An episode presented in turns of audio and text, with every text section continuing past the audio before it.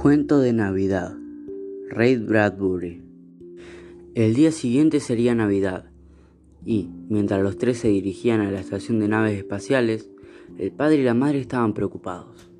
Era el primer vuelo que el niño realizaría por el espacio, su primer viaje en cohete, y deseaban que fuera lo más agradable posible. Cuando en la aduana les obligaron a dejar el regalo porque pesaba unos kilos del peso máximo permitido, y el arbolito con sus hermosas velas blancas, sintieron que les quitaban algo muy importante para celebrar esa fiesta. El niño esperaba a sus padres en la terminal. Cuando estos llegaron, murmuraban algo contra los oficiales interplanetarios. ¿Qué haremos? Nada. ¿Qué podemos hacer? Al niño le hacía tanta ilusión el árbol. La sirena huyó y los pasajeros fueron hacia el cohete de Marte. La madre y el padre fueron los últimos en entrar.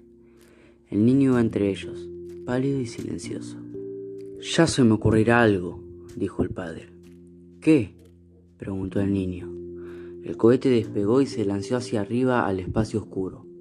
Lanzó una estela de fuego y dejó atrás la Tierra, un 24 de diciembre de 2052, para dirigirse a un lugar donde no había tiempo, donde no había meses, ni años, ni horas.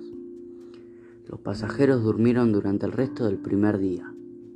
Cerca de medianoche, hora terráquea, según sus relojes neoyorquinos, el niño despertó y dijo, Quiero mirar por el ojo de buey. Todavía no, dijo el padre. Más tarde. Quiero ver dónde estamos y a dónde vamos. Espera un poco, dijo el padre. El padre había estado despierto, volviéndose a un lado y a otro, pensando en la fiesta de Navidad, en los regalos y en el árbol con sus velas blancas que había tenido que dejar en la aduana. Al fin creyó haber encontrado una idea que, si daba resultado, haría que el viaje sería feliz y maravilloso. Hijo mío, dijo, dentro de media hora será Navidad. La madre lo miró consternada. Había esperado que de algún modo el niño lo olvidaría. El rostro del pequeño se iluminó. Le temblaron los labios. Sí, ya lo sé. ¿Tendré un regalo?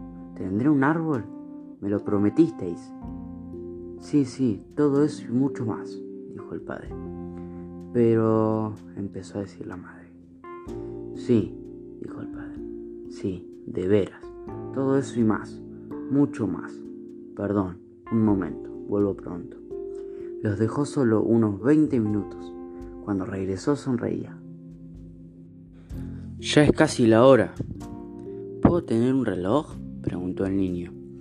Le dieron el reloj y el niño lo sostuvo entre los dedos. Un resto del tiempo arrastrado por el fuego, el silencio y el momento insensible. Navidad, ya es Navidad. ¿Dónde está mi regalo? Ven, vamos a verlo, dijo el padre, y tomó al niño de la mano. Salieron de la cabina, cruzaron el pasillo y subieron por una rampa. La madre los seguía. No entiendo. Ya lo entenderás, dijo el padre. Hemos llegado. Se detuvieron frente a una puerta cerrada que daba a una cabina. El padre llamó tres veces y luego dos, empleando un código. La puerta se abrió. Llegó luz desde la cabina y se oyó un murmullo de voces. Entra, hijo. Está oscuro. No tengas miedo, te llevaré de la mano. Entra, mamá.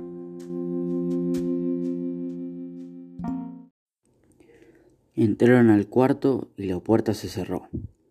El cuarto realmente estaba muy oscuro. Ante ellos se abría un inmenso ojo de vidrio, el ojo de buey, una ventana de metro y medio de alto por dos de ancho, por la cual podían ver el espacio. El niño se quedó sin aliento, maravillado. Detrás, el padre y la madre contemplaron el espectáculo. Y entonces, en la oscuridad del cuarto, varias personas se pusieron a cantar. Feliz Navidad, hijo, dijo el padre. Resonaron los viejos y familiares villancicos. El niño avanzó lentamente y aplastó la nariz contra el frío vidrio del ojo de buey.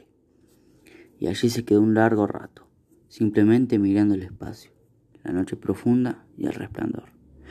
El resplandor de cien mil millones de maravillosas velas blancas. Fin.